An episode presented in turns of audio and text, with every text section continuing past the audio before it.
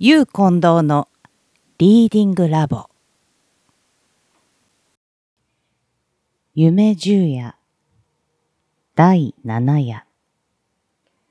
作。夏目漱石。何でも大きな船に乗っている。この船が毎日毎夜少しの絶え間なく黒い煙を吐いて波を切って進んでゆく。すさまじい音である。けれども、どこへ行くんだかわからない。ただ、波の底から焼け火箸のような太陽が出る。それが高い帆柱の真上まで来てしばらくかかっているかと思うと、いつの間にか大きな船を追い越して先へ行ってしまう。そうしてしまいには焼け火箸のようにじゅっと行って、また波の底に沈んでゆく。そのたんびに青い波が遠くの向こうで巣オの色に湧き返る。すると船は凄まじい音を立てて、その後を追っかけてゆく。けれども、決して追っつかない。ある時自分は船の男をつらまえて聞いてみた。この船は西へ行くんですか？船の男は怪げな顔をしてしばらく自分を見ていたが、やがて、なぜ？と問い返した。落ちてゆく日を追っかけるようだから。船の男はカラカラと笑った。そして向こうの方へ行ってしまった。西へ行く日の果ては東か、それはほんまか。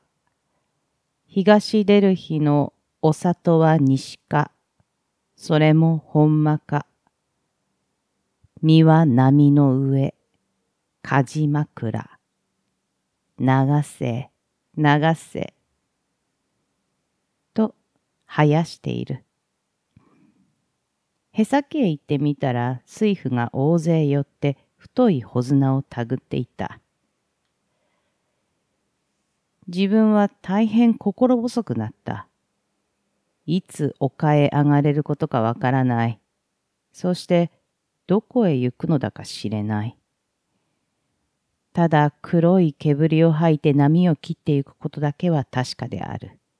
その波はすこぶる広いものであった。再現もなく青く見える。時には紫にもなった。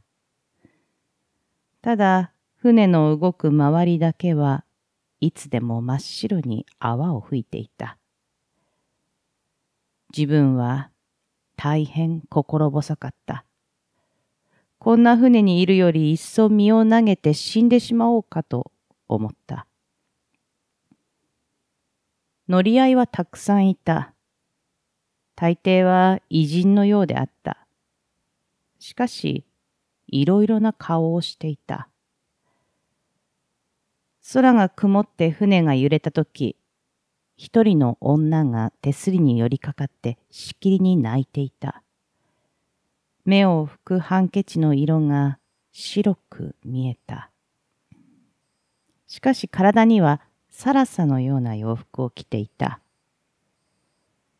この女を見たときに悲しいのは自分ばかりではないのだ、と気がついた。ある晩、甲板の上に出て一人で星を眺めていたら、一人の偉人が来て、天文学を知ってるかと尋ねた。自分はつまらないから死のうとさえ思っている。天文学などを知っている必要がない。黙っていた。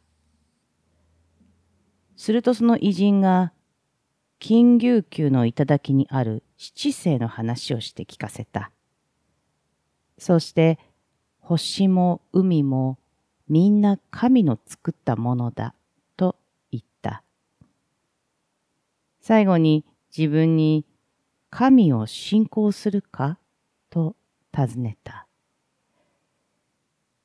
自分は空を見て黙っていた。ある時サロンに入ったら派手な衣装を着た若い女が向こう向きになってピアノを弾いていた。そのそばに背の高い立派な男が立って唱歌を歌っている。その口が大変大きく見えた。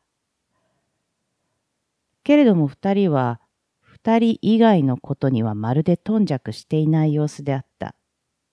船に乗っていることさえ忘れているようであった。自分はますますつまらなくなった。とうとう死ぬことに決心した。それである晩、あたりに人のいない自分、思い切って海の中へ飛び込んだ。ところが、自分の足が甲板を離れて船と縁が切れたその刹那に、急に命が惜しくなった。心の底からよせばよかったと思った。けれどももう遅い。自分は嫌でも王でも海の中へ入らなければならない。ただ、大変高くできていた船と見えて、体は船を離れたけれども、足は容易に水につかない。しかし捕まえるものがないから、次第次第に水に近づいてくる。いくら足を縮めても近づいてくる。水の色は黒かった。そのうち船は例の通り黒い煙を吐いて通り過ぎてしまった。自分はどこへ行くんだかわからない船でもやっぱり乗っている方がよかった。と初めて悟りながら。しかもその悟りを利用することができずに無限の後悔と恐怖とを抱いて黒い波の方へ静かに落ちていった。